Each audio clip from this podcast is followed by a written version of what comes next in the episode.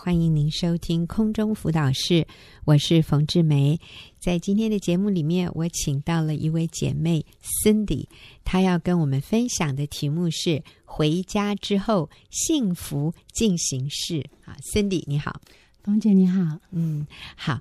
那 Cindy，呃，看你的题目哈，“回家之后幸福进行式”。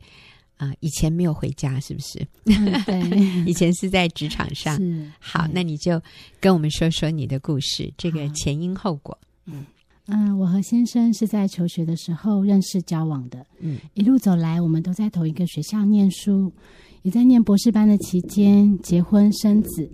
记得二零一零年的夏天是我们最开心的时刻。那时候我们两人刚拿到博士学位，也都找到不错的工作。而且还得知继大女儿之后，我们又怀了第二胎。嗯，哇，听起来好紧凑哦！两个人拿博士学位，学位哈，结婚已经有女儿了，哇，实在是紧密的几年当中就是这样变变变哈，好像每天都有新的事情发生啊！现在又怀老二，OK，而且两个人都有工作了，是啊、哦，好密集啊、哦、，OK，是。但是在怀老二的过程并不是很顺利，孕期中种种不适，再加上白天我要上班，晚上要照顾老大，让我觉得非常疲惫，也因此常常忽略先生的需要。我先生多次诚恳地跟我沟通，可是那时候我总觉得这是过渡时期，我撑得过，他应该要共体时间，和我一同分担家庭的大小事。哎，我很好奇啊，你先生跟你诚恳沟通什么？啊，我先生会常跟我说：“啊，你每天都只看小孩，嗯，你好像没正眼瞧过我。哦”对，我觉得我好忙。那我觉得我身为妈妈，我照顾小孩当然是第一优先。他们这么小，嗯，对，什么都需要我，而且我白天没有办法照顾孩子，嗯，晚上是我最精华要给孩子所有爱的时间，嗯哼，对。嗯、那我会觉得你已经是个大人了，对，你可以照顾自己，是对。我没有对你有要求，已经很好了。你还还向我要求什么？你有没有搞错啊？是不是？对对，你知道这个是很多夫妻有了孩子以后的一个情况。呃，这个男人他确实有需要，或者有时候是女人呢、啊。有的时候太太觉得先生也是把焦点太放在孩子身上，然后太太觉得被忽略。是。那可是我们想要抱怨的同时，我们又会觉得，哎，我很幼稚，哎。我怎么在跟一个小 baby 争？嗯、你知道，所以当你先生跟你表达他的一种心情的时候，其实他自己也会觉得 自己实在是太幼稚、太无聊了。我怎么会跟一个 baby 在争宠呢？嗯、可是他又在很很真诚的表达他非常深切的一个需要。是，可是你说那个时候你听不进去，的确。我太忙了，嗯，然后你觉得我的需要我都没有再顾虑了，你还要我去顾及你的需要，你你可不可以成熟一点？是？对对对，没错。所以这个造成你们夫妻间关系上面的一种压力。是，嗯嗯，这样的状况，其实在老二出生之后更加的严重。嗯，我白天工作，孩子托娘家妈妈照顾。但一下班我就忙个不停，接小孩、张罗晚餐、收拾家里、帮孩子洗澡、陪孩子玩，一直到哄他们睡。嗯，虽然我先生会帮忙，可是他却常常表示跟我一起照顾孩子压力非常大。嗯，因为我一直在赶时间，每件事都在催促中完成。嗯，为了减低娘家妈妈照顾上的辛劳，那时候我把未满三岁的女儿送去念幼幼班，大约有一个月的时间。每天早上，我都在幼儿园门口跟我的孩子上演生离死别的戏码。嗯，女儿哭，我也哭。嗯，另外，儿子在娘家的状况也很不好，因为他很黏我，所以每天早上我得用尽各种方法来安抚他。可是他仍然哭得声嘶力竭，嗯，不愿意和我分离。是，每天我都眼看着上班时间快到了，只好硬着心肠，红着双眼，骑着摩托车扬长而去。嗯。虽然是这样，我还是不断的安慰自己，这只是过渡时期，孩子很快就会长大上学，一切都会变好。嗯，可是我的儿子他不肯妥协，持续哭闹，一直到快三岁了，还是没有任何的改善。而贴心懂事的女儿也多次表示，希望妈妈能够多陪伴她。我还记得那一年的圣诞节，我看见女儿班上的圣诞树挂着她许愿的卡片，上面用歪歪斜斜的注音符号写他的愿望。他的愿望是希望妈妈不用上班，陪我做饼干。嗯，我看了心里好纠结。真的很想为了两个孩子放下工作，回家专心陪伴他们。嗯，不过娘家父母却非常反对我这么做，并且认为他们从小栽培我，好不容易念到博士毕业了，而且这几年来他们全力帮我照顾孩子。嗯，这么多的牺牲等候，不就是期待我成为事业和家庭兼顾的女强人吗？嗯，那时候他们告诉我，回家带孩子没有成就感。再过几年就会被职场淘汰，到时候一切的努力就都白费了。嗯，我听了之后，只好把回家带孩子的念头放在一边，不敢再提这件事。不过，其实我心里深深知道，一个女人一旦结了婚，有了孩子，其实事业和家庭是很难兼顾的。于是，我的心就在如何选择家庭和事业两者之间反复摇摆，结果。我工作也做不好，嗯，对爸妈感到亏欠，对我的先生和孩子更觉得很愧疚，嗯，哇！我听到 Cindy 这样讲，我真的可以感受到一个职业妇女里面的交战啊。嗯，我们是非常爱孩子的，我们对孩子的心绝对不会比家庭主妇那种全职在家的妈妈爱孩子的心要来的少。是。可是，当我们选择了。上班的时候，嗯，我们真的是把我们最精华的每一天、最有体力、最有专注力的那段时间，是给了工作。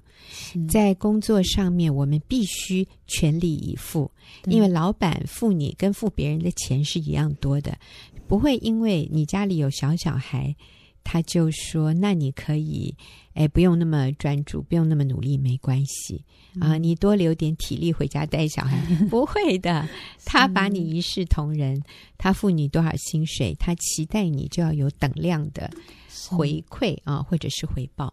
所以我们在职场上尽责，那是理所当然的。可是重点是，别人也跟我们一样。”做了一天的工作，她回家是可以休息的。是，可是职业妇女回家，那才是第二场奋战的开始。是，对，你刚刚提到的，回家就要张罗晚餐、接小孩，让他哎，我跟你讲，我现在有机会哈带我的孙子啊，我有三个孙儿哈，一个孙女。有的时候他们来我们家，我觉得吃一顿饭就像打仗，是真的。你就是要看他吃的够不够均衡啊。嗯、有的时候他手满手都是油的，然后他就往你那个椅子上擦啊。其实或者我的桌布，他把我的桌布当成他的手手巾哈啊，我就会。很紧张，然后我就觉得啊，我要坐在他旁边盯他吃饭。那其实这样他也很有压力。嗯，然后我们就在吃饭的时候，有时候也会不愉快，是有时候也会紧张哈。然后啊、呃，他吃饭的时候，我就要赶快去帮他呃切水果。啊、呃，我切水果的时候，哎，这三个孩子在我们家，两个就开始有争执。哇，你就发现你真的是一刻不能停哎。然后吃完饭。就我还是我跟我先生一起合作，诶，他洗碗或者我去洗碗，然后他赶快让这三个孩子好了好了，那我们现在等一下就要睡午觉了，现在怎么样？哦，三个又各去玩各的，最后要把他们召集在一起睡去睡个午觉，都是很大的工程哎，我就觉得，那我们才是偶尔啊、哦，带一下孩子啊，这个每天都要带孩子的妈妈真的。非常的辛苦，而且你们已经上了一天班回来，好累哦。嗯、然后你还要顾他吃饭，那然后呢，也可能因为他一天没有跟你在一起，所以你跟他在一起的时候，他特别需要你的注意。嗯，他会有一些表现，呃，想要想要取得你的注意的，嗯、所以他可能会闹一点情绪。是没错，嗯，他可能会不守规矩，是。这个就会让你更挫折，嗯、甚至更自责，觉得啊，就是因为我没有自己带他，所以你看这个习惯都教不好，所以你又在很多的自责、挫折当中啊、呃，然后再加上如果你的另一半。哎，不愿意帮忙的话，那真是 你就可以想象那个彼此的怪罪。那可能你先生他下班，他也很需要安静，哎，他嗯，嗯，他也很累，他也不是那么勤于帮忙，那你就会有更多的苦读哈。嗯，我跟你一样累，为什么？你做的没有我多，为什么你不多做一点？那他心里可能也会说：“我很累耶，为什么你连两个小孩都搞不定？”嗯、哇，太辛苦了。后来发生什么事？嗯、呃，一直到二零一三年底，因为教会姐妹的邀约，我参加了新乡女人会，也加入了新竹妇女小组。还记得第一次小组的时候，小组长和几位姐妹就分享他们自己的见证，嗯，并且大力推荐我看《勇敢回家》小册子。勇敢回家小册子，哦，嗯，那是一本就是我们鼓励妈妈自己回家带孩子的，嗯，对。在这里我真的被震撼到了，嗯，原来回家照顾家庭是神给女人的神圣使命，嗯，而且按照真理而行的姐妹。不但没有缺乏，反而更多经历神的供应，也更享受了美好的夫妻和亲子关系。这样的智慧，真的只有在圣经当中才能得着。嗯，小组的真理教导，把神的话正确的落实在生活当中，对那时候无所适从的我来讲，如同看见大海中的浮木，赶紧伸手抓住。嗯，终于我鼓起勇气辞掉了工作。当我把工作放放下。决定全家从新竹搬到南港先生公司的附近，实践先生在哪，家就在哪里的真理之后，嗯，我的先生非常的感动，我们的感情更甜蜜，沟通也更顺畅了。哎，我打个岔，所以那个时候是你们住在新竹，先生在南港上班，是，那他每天通车哦？其实没有，他必须啊、他新竹有一个办公室哦，对。所以我们是一起住的，他偶尔要到南港开会。哦哦哦，对，了解。那可是后来你就决定辞职，然后把家搬到南港。是哦，这样对先生方便很多。对，对他工作其实是有很大的帮助。嗯，对，嗯嗯。所以你这里做了一个很重大的决定，是，也是一个不小的牺牲，很大的突破，需要好大的勇气。是。对哦，好，来继续。嗯，其实我先生一直都是个非常浪漫的人，嗯，只是之前的我生活忙碌，根本没有心情理会他，常常忽略他的需要。现在我发现辞职回家之后，生活步调整个慢下来，嗯，就渐渐可以满足先生的热情邀约，嗯，晚上不需要再用假装睡着的伎俩来逃避责任。哦，是，嗯，同时我也开始赞美我的先生。例如有一天早上，我随口说：“我好想要喝柠檬汁哦。”嗯，想不到那一天中午，他马上就去市场买了三颗柠檬回来。嗯，我随口问他多少钱啊？他说有一点贵啦，三颗五十。嗯，如果是以前的我，马上会说这么贵，干嘛一定要买啊？但现在我可以感受到他对我的疼爱。那天我很感激的告诉他：“哇，老公，谢谢你，这么贵你都愿意买，你对我真好。”嗯。嗯另外，在孩子的互动方面，我也有很大的进步。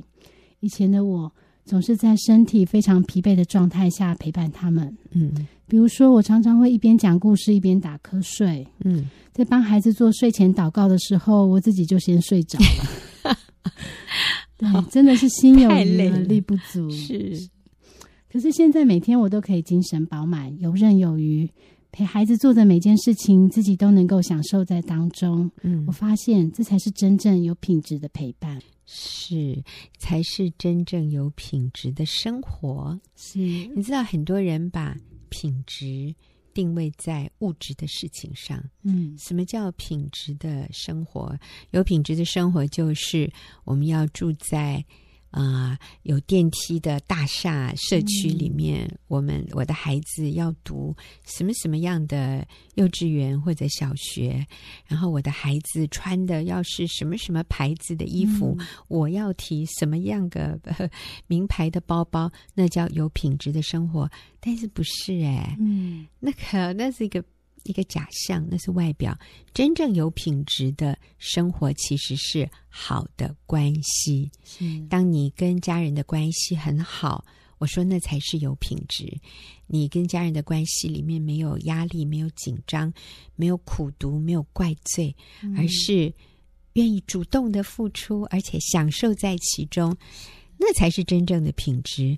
那跟他读什么幼稚园，你提什么包包，先生开什么车子，住在什么样的豪华社区里面，是一点关系都没有的。嗯、我真的是希望听众朋友能够明白什么是真实的幸福。真实的幸福是在于关系，嗯、而不是在外面的这些啊、呃。圣经说，编头发、戴金饰、穿美衣。这个都不是真实的幸福，嗯、也不是上帝看重的。是真实的幸福，像你刚刚说的，有品质的陪伴，就是你不疲累，你有耐性，嗯，你可以完全投入你所做的每一件事，然后孩子的需要有被照顾到，先生的需要有被照顾到。这个哈，我真的要说。是像你这个有智慧的女人才会做的一个正确的抉择。嗯、虽然你拿到博士学位，但是很多拿到博士学位的女性，可能为了这样的一个学位，还有那个光环，嗯，最后失去了 Cindy 你所有的这种真实的幸福。嗯，好像鱼与熊掌要兼得，是真的有点困难。是，没错。嗯。嗯其实我发现全职在家的生活也很忙碌，嗯，但不同的是，这时候我的心境是坦然而且踏实，嗯，因为知道这样的忙碌是有意义的，是。是忙着为我和先生的婚姻充电，为我和孩子的亲子关系存款，嗯。我好后悔没有在孩子一生一出生就回家做一个全职妈妈，嗯，但也感谢神，在我最彷徨无助的时候，借由我在妇女小组的学习，让我明白身为女人的价值是要真实的与神连结，成为一位合神心意、顺服丈夫、以家庭为优先的妻子和母亲。如同箴言三十一章里面所说的：“才德的妇人，谁能得着呢？她的价值远胜过珍珠。”她的丈夫心里依靠她，并不缺少利益。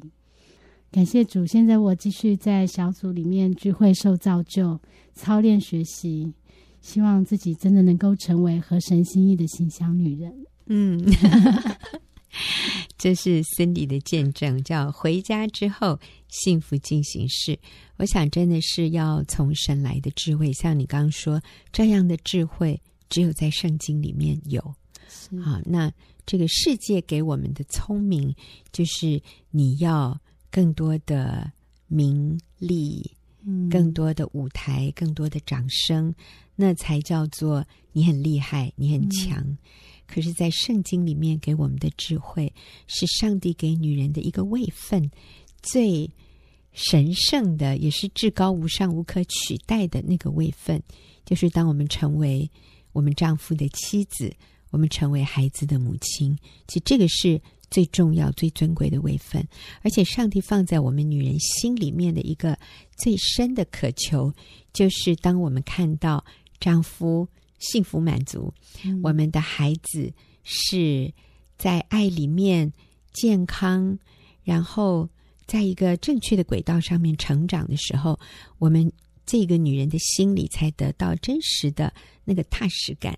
和那个安定感，还有成就感，是就是我们看到，因为我的牺牲、我的贡献、我的投入、嗯、我的付出，让我的先生是一个这么有自信、这么满足的男人。嗯、然后我的孩子是这样一个啊、呃，听话、受教、愿意顺服，并且有安全感的孩子。我觉得这个女人的心就完全被满足。那反之呢？如果我一直追求，外面的这个世界给我的掌声，但是我的先生变得充满怒气，充满不快乐，然后我的孩子不听话，我的孩子有很多行为上、学习上的问题，那其实我的心里是非常有压力的。对，那个不是真实的幸福。所以我觉得 Cindy 很棒哈，你真的是给年轻的妈妈做了一个很好的榜样。那下个礼拜我还是会请 Cindy 继续回来跟我们分享，在这个过程里面他抓到的一些重要的真理原则，例如他怎么去面对。爸爸妈妈或者社会给他的压力，或者继续的呼唤，你还是可以回来啊！哈，类似这样的一种声音啊，所以今天谢谢您收听 Cindy 刚才的分享，我们要休息一会儿，等一下就进入问题解答的时间。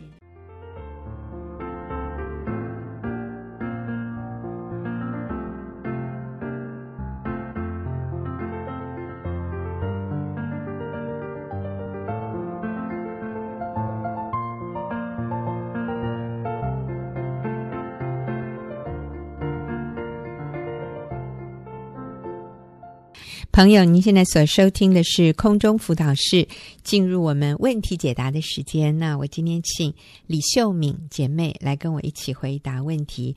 秀敏是学员传道会妇女小组的组长啊。嗯非常有智慧的一位姐妹，所以秀敏你好，冯姐好，好。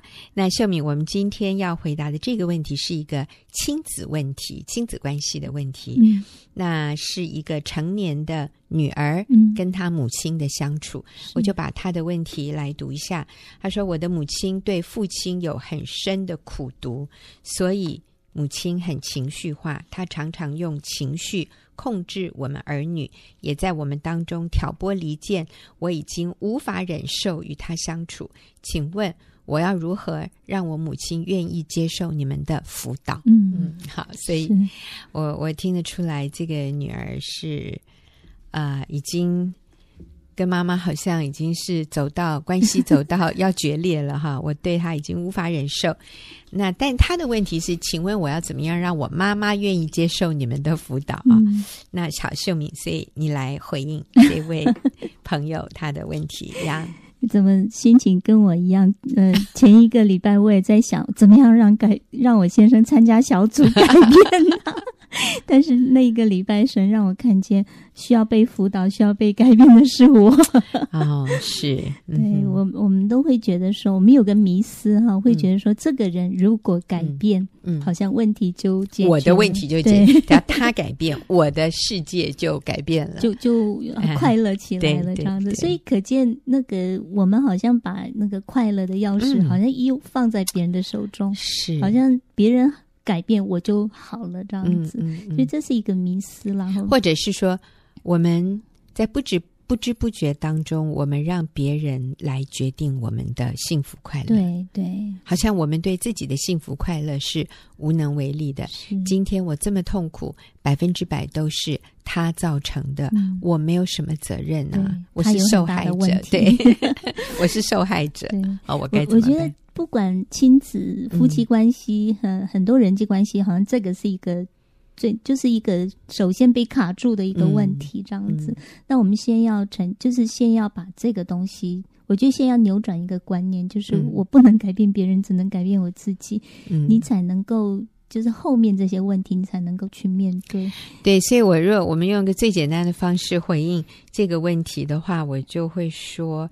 你没有办法让你妈妈愿意接受我们的辅导，那我也不打算哈，嗯、要呃主动的去辅导你的母亲，嗯、因为我们没有办法去帮助一个拒绝接受帮助的人，或者是说他看不到自己问题的人，嗯、对对，除非他自己愿意。是。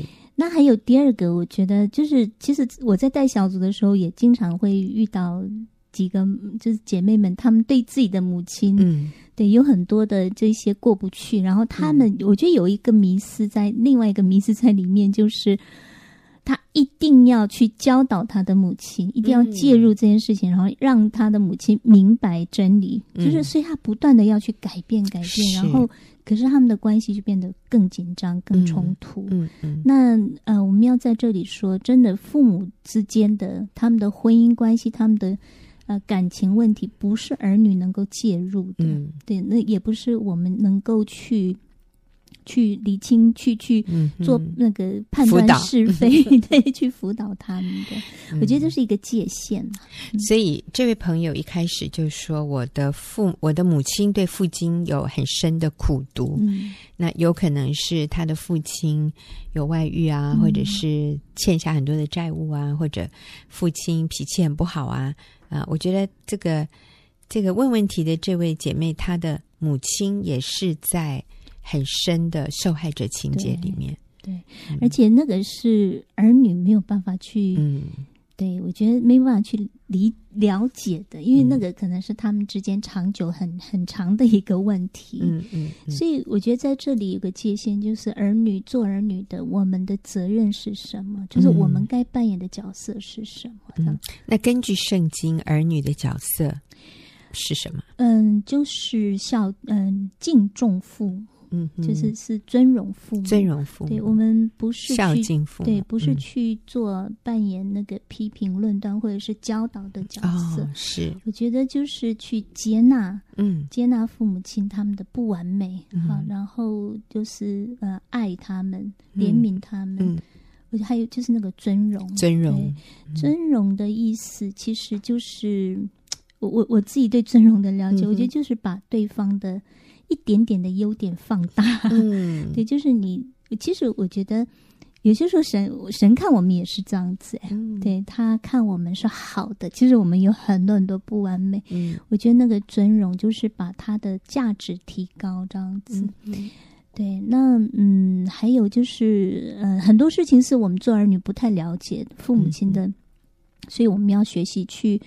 不是从儿女的角度去看父母，而是从基督的眼光来看父母。嗯、就是我觉得可以试着去了解父，呃，妈妈她过去成长的背景，还有、嗯、对为什么她今天有这些掌控、这些呃挑拨离间，哈，就是因为她里面很多的不安全感，她不确定自己的自我价值。嗯、对对，这些我觉得做儿女的，我我们可以试着去了解她。的成长背景造成他的原因，嗯、而不是只是期望他有个父母的样子，有个妈妈的样子，嗯、然后希望他改变这样子。好，所以秀敏呃，刚刚讲的这个意思就是说，我们要跳脱出这个肉身儿女的关系。哎、对，嗯、因为按常理来说，一个儿女会期待父母比自己更成熟，对，然后而且是期待父母。向我们付出，嗯，我们比较习惯在一个接受，接受嗯、或者被保护、被爱的这样的一个角度。那今天我们既然已经成年了，那其实我们跟父母的关系进入一个新的阶段。嗯，我们要从成人对成人的这个角度，嗯、但是同时又是子女对父母，所以圣经对于成年子女的教导就是我们要孝敬，嗯、孝敬在。英文它是用 honor，honor、嗯、就是尊荣，把他当得的荣耀归给他。嗯、呃，所以透过子女向父母表达感恩，所以现在是一个我们回馈的时候，嗯、所以我不能再要求父母要供应我的需要，要按照我的期望，啊、呃，比我更成熟的表现。啊、呃，我刚刚也想到说。当一个母亲会在儿女之间挑拨离间，这实在是一个很悲哀的一个情况，嗯、就显出这个母亲她里面的那个需要是何等的巨大啊！她、嗯、里面的需要太太大了。嗯、那她里面的那个需要是什么？我觉得是被肯定。是，所以她挑拨离间的方式通常是说：“哎，我我我比较喜欢你哦。”嗯，你姐姐怎么样？怎么样？怎么样？呃，我不喜欢她。就有的时候，父母会想要拉拢，嗯，孩子站在他这一边，啊、呃，我拉拢 A，然后让 A 觉得我比较宠爱他，所以呢，A 会对我好一点。那可是可能同时他又也会去拉拢 B，然后会跟 B 说：“哎，我对你比较好啊。”那个那个 A 那个孩子啊，他哎什么什么让我不满意哦，所以其实。我比较喜欢你，类似啦，这个意思就是挑拨离间，嗯、或者就是想要谁比较站在他这一边。那其实只是显出这个父亲或者这个母亲内心有非常深的缺乏，缺乏，嗯、他不确认自己的价值，他对于自己在儿女心中的地位，他是很没有安全感的，所以他想拉拢孩子。嗯、那当然适得其反。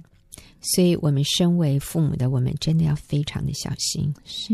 啊、呃，我我觉得这是人软弱的那个人性的那一面，嗯、就是我们会希望子女对我们好啊、呃，我们希望子女啊、呃、认为我们很爱他，所以我们但是我们是用错误的方法，嗯、我们最后反而呃好像让孩子觉得我比较偏袒你哦，我比较对你好哦。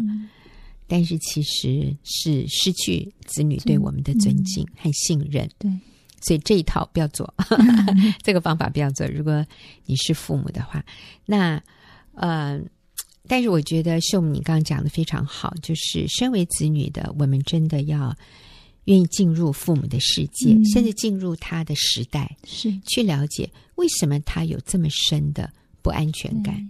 有可能不仅是夫妻关系造成的，嗯、整个他的时代背景、成长背景，对对对。我们先改变自己吧，不要企图改变对方，因为要要改变对方是很难的。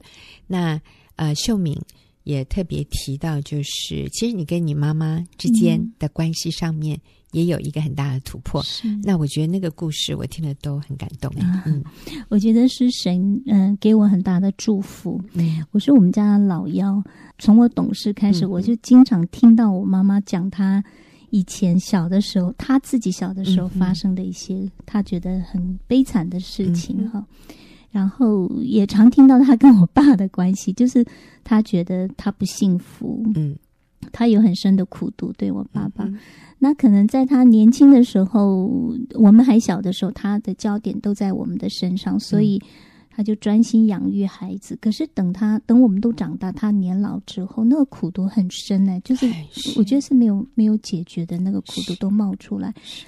嗯，我印象当中很深的就是我爸他年老的时候，他以前不爱喝汤，吃饭不爱喝汤，可是。他可能老了，吞咽比较困难，所以他每餐必就是一定要有汤这样子。那、我印象最深刻就是我妈妈会很不甘愿的帮他煮一碗汤，然后真的就是就是很用力的放在他面前哈，嗯、就跟他说、嗯、喝了以后淹死吧，就他是半呆开玩笑的，可是嗯，嗯，我爸。就是年老的时候，他就经常就是用忍耐的方式，因为他知道他年轻的时候对我妈妈有很多，嗯，的确造成他很多的伤害，这样的，嗯、好像他现在就是默默的承受，这样，嗯嗯、就是我们看在眼里，做儿女的看在眼里，有些时候还真的就是替爸爸叫屈，这样子，然后打抱不平。嗯嗯嗯、然后，呃，直到我妈妈她快过世的，我我印象当中好像是五年。快过世的五年前，他有一次有机会来到我的我家这样子。那那个时候，我的孩子都去上学，所以我可以整天陪他这样。嗯。那他那个时候有一点点的嗯、呃、退化，就是，嗯、但是冯姐说他的邻里是清楚的，嗯、我觉得真的是。他就那一天哈，从早上大概八九点就开始讲他。呃，从小到他结婚，嗯、到他反正就是他一生的故事，一直到下午完全没有停。嗯、我们中间也不饿，讲到、嗯、哼哼他就是我走到哪里，他就跟到哪里，他就一直讲一直讲。然后啊、我最后听到有点累。其实我是很专心听，我很有兴趣，嗯、我觉得很像一篇那种历史故事这样子，嗯、好像在看一部电影。可是我我听到后来做到有点累，我就说我们躺下来。躺在床上，他继续讲着。嗯，我觉得那一次，嗯、呃，上帝给我一个很大的恩典，就是我完整的听完他这一生的故事。嗯、可能，哎，我那时候突然觉得说，其实做母亲的，他们很需要我们去了解他们。可能在他整个养育儿女的过程当中，他根本没有时间。去讲这些，或者是他讲这些，儿女也根本听不懂。对，可是或者没有兴趣听、啊嗯，也没有兴趣听，嗯、或者是也没有那种，对我觉得那种心思哈。嗯、可是那天，我觉得是神给我很大的恩典，我竟然可以，我真的是进入他的世界里面，嗯、我好像在看一部电影，看到一个，然后看到他的整个那个时代背景。嗯，他那个时候是在大陆，嗯，然后他们很贫穷，然后爸爸八岁的时候，他亲眼看到爸爸过世，就是他的父亲在外地工作，然后有一天就突然抬回来，已经已经最后一剩最后一口气这样子，然后很多亲朋好友围在旁边，他他就跟我说，他好想去摸他爸爸，可是因为太多人，他。八岁的孩子挤不进，他就亲眼看到他爸爸过世这样子，然后他们整个家就本来就没有那么的富有，那整个家就开始，嗯、呃，他要下田工作，哦，对，然后他有那时候他才八岁，对，八岁的女孩子，对，他的母亲就是我的外婆是非常严厉的，然后又守寡，所以他非常的好强，嗯、对对，他就管教非常严厉，然后他的弟弟。就是他爸爸过世的时候，他的弟弟是在妈妈的肚子里这样子，哦、所以等于说还有个弟弟要养这样。嗯，反正你听他讲，他说他们后来差一点苦到差一点要去当乞丐这样子，嗯、就要去讨饭。是，就是你听他整个时代的背景，然后又有战争，嗯，好，然后哎，我妈说那个时候她抱他，对他抱着我哥哥老大，那时候抱着我哥哥，然后就亲眼看到。他们吃到吃饭吃到一半，那个炸弹就飞过来，他就要抱着孩子赶快躲起来。啊，回来之后继续吃饭。嗯、如果饭桌还在的话，就继续吃饭。嗯、他说有些时候就会看到妈妈死了，可是孩子还在旁边吸奶的那种，就是他们经过那样子一个动乱。所以我那天听他讲很多很多时候，我突然能够明白他为什么里面这么多的。嗯，苦读这么多的不安全感，嗯、这么多的焦虑。你提到说她嫁给你爸爸，对她呃，因为家里很穷，那我妈长得非常漂亮，嗯，可是我爸他嗯，她、呃、嫁给我爸爸是因为他们家没有钱，因为我爸他自己就是他结过一次婚，那那个太太过世没有小孩，嗯、等于说在那个年代嫁给这样的人，其实是除非你真的是你没钱，你才会嫁给这样的人呢、啊。嗯反正我觉得他觉得他自己的人生是非常悲惨，嗯、非常。然后年轻的时候，我爸他自己也很自卑，嗯，好，然后就对我妈很坏，他就要挟制我妈妈。嗯、所以那些、哦、他们中间的那些纠葛，真的不是我们能明白的。嗯，那我觉得那天非常的感谢神，让就是神让我惊艳到，就是当我愿意进入他的世界，去了解他的需要。而且我看到我他在讲这些事情的时候，他完全不是一个母亲，他是一个小孩。嗯、对，对我我我那时候突然感受到，其实我们的父母亲是他们里面是有个小小女孩、小男孩的，就是他们有一些部分是需要被满足的。嗯，然后后来他呃五五六年后他过世吧。嗯，哎，我真的到现在他过世八年哈，嗯、我完全就是。偶尔会思念他，可是我里面完全不会悲痛。嗯，我觉得是神满足我那一块，就是专心听他说话，专、嗯、心进入他的世界里面去了解他。嗯，对，我觉得这是我们做儿女可以做到的部分，嗯、就是可以回应的部分，是。就是不再是看他是一个要供应我们的母亲，嗯、而是他就是一个需要被怜悯、需要被饶恕。而且我现在成为母亲哈，我真的是越来越发现，我妈妈所有的东西我都有，就是她的不安全感，我也会有不安全感。嗯、我没有比她好到哪里去。嗯、我觉得神让我学习去怜悯、去接纳他们的不完美。那今天我们，我是因为有小组，就是我们好像不断的生命在改变。那可是他没有，而且他真的是按照他的上帝给他的智慧养育了孩子。呃，持守了这个婚姻，我觉得就够了，真的就是真的是最大的、嗯、对祝福，就足以让我们好好尊荣他们，感谢他们。所以，我们真的需要知道，我们的父母不完美，他们成长的过程也受过很多的伤害，也有很多的问题没有解决，所以我们不能期待他们是完美，按照我们的期望扮演那一个供应完全供应我们需要的那个父母。所以，我相信秀敏那一天听听他讲话，我相信你妈妈从你身上得到极大的安慰。我也相信他里面很多的忧伤，很多的啊、呃、一些不平衡吧。我想那一天你妈妈得到了安慰，得到了满足，他觉得被了解、被接纳。我觉得他也真的感觉到被爱。那我想，这个是我们身为成年的子女，我们可以为父母做的很重要的一件事：专注的聆听。不要想去教教导他，不要想去改变他，啊，也不需要做他的辅导。你就是专注的聆听，你进入他的世界，你去了解那个受惊吓的小女孩、小男孩，他是怎么样在那个苦难中就是这样子硬着头皮撑过来的。我们要好好的感谢他们。那我相信，当我们这样做的时候，我们的父母会在上帝所预定的时间。自然改变，嗯，就算他们没有改变，那也都不是我们的责任。我们的责任就是尊荣他、孝敬他，让他们知道我们感谢他们。我觉得好宝贵。我最近啊，我认识一位单身的姐妹，我也非常的被她的行为感动。她的母亲啊，就是膝盖开刀啊，已经不太能走路了。啊，所以他就把母亲接过来，然后帮母亲安排开刀住院。然后他不断的在那个 Line 的群组里面，他说：“我妈妈是一个从来没有经验过真正被爱的一个小女孩，她从小到大没有真正被爱过。